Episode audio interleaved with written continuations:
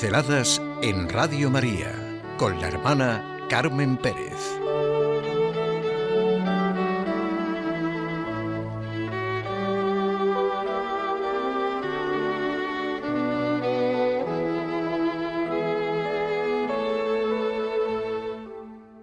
Y hoy, claro, Fátima.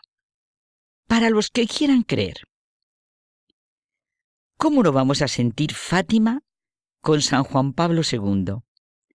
Su historia es una historia de amor filial.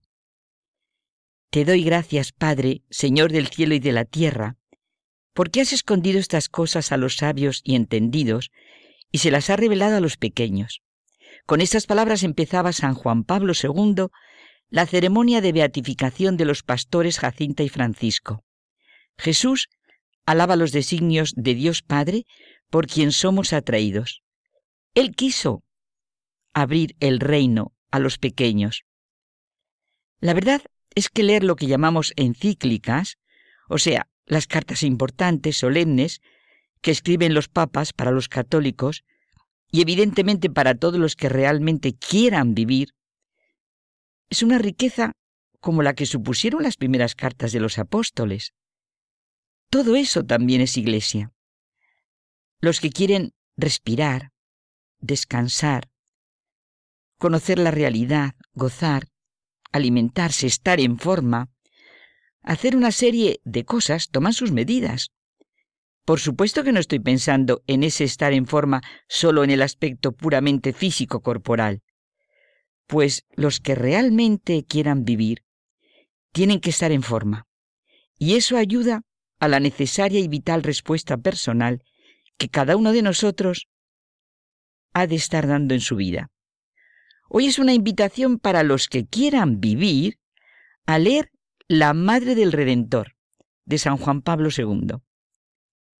El fiat de María prepara nuestro propio sí ante los misteriosos designios de la providencia, sean los que sean. Padre, hágase tu voluntad en la tierra como en el cielo, me decía mi amiga Claudia, que era su mejor oración. Es verdad, solo de nuestro querer la voluntad de Dios puede brotar en nosotros la paz y alegría que todos deseamos y necesitamos. La Madre, como es primero de lo más divino y después de lo más humano, natural y lógico, tiene un lugar preciso en el plan de nuestra vida, de nuestro crecimiento y desarrollo, de nuestra madurez.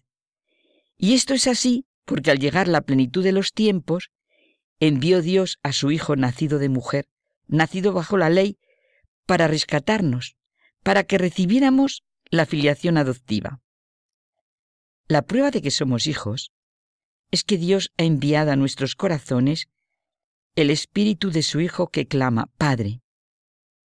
Palabras que celebran conjuntamente el amor del Padre, la misión del Hijo, el don del Espíritu, la mujer de la que nació el Redentor, nuestra filiación divina en el misterio de la plenitud de los tiempos.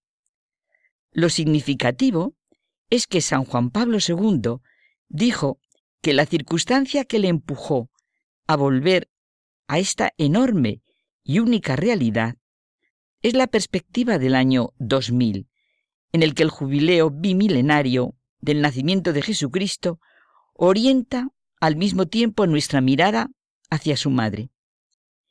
Pensemos desde todos los campos cómo necesitamos sentir y vivir la realidad de una mujer, María, la Madre del Redentor.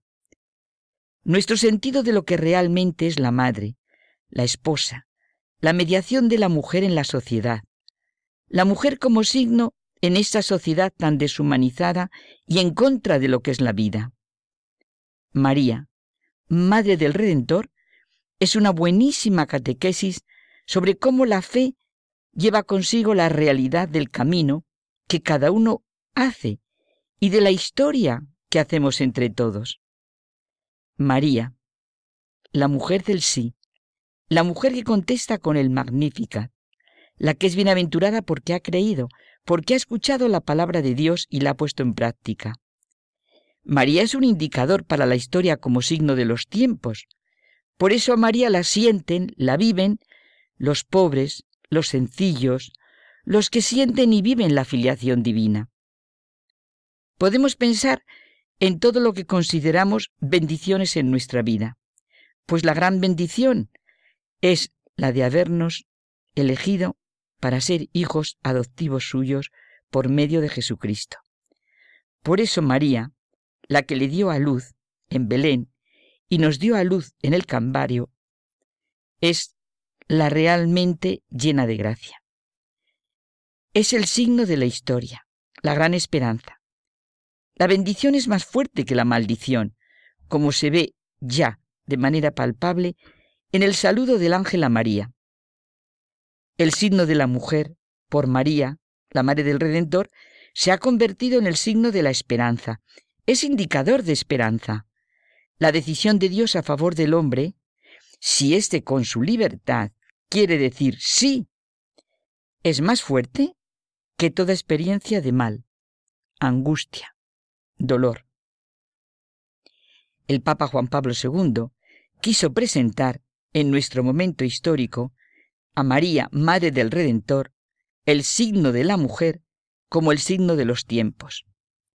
María es realmente el ser humano creado con capacidad de responder y se convierte en seno, novia, madre del Dios que se hace hombre, ese acto fundamental en el aposento de Nazaret en el que se fundamenta la Iglesia de Cristo como católica. Esta universalidad es la correspondencia creada al amor de Dios que se nos regala infinitamente. Mujer es la que da vida, la gran mediación para la vida. Cierto que Cristo es el mediador entre Dios y los hombres, pero esta mediación de Cristo, esta es su encarnación, su asumir nuestra naturaleza humana, incluye y posibilita formas de mediación y participación. En comunión con Cristo, María, la Madre, es también la gran mediadora. Y todos somos mediadores de Dios, unos para otros, por Cristo y con nuestra Madre María. Para los que quieran vivir, se presenta la gran realidad de lo que se llama la comunión de los santos. La vida surge en el dar a luz. Exige dolores de parto. Esta dimensión femenina y materna de la Iglesia se concreta en María. María es el mejor canto a la vida. Proclama mi alma la grandeza del Señor, porque ha hecho maravillas en mí.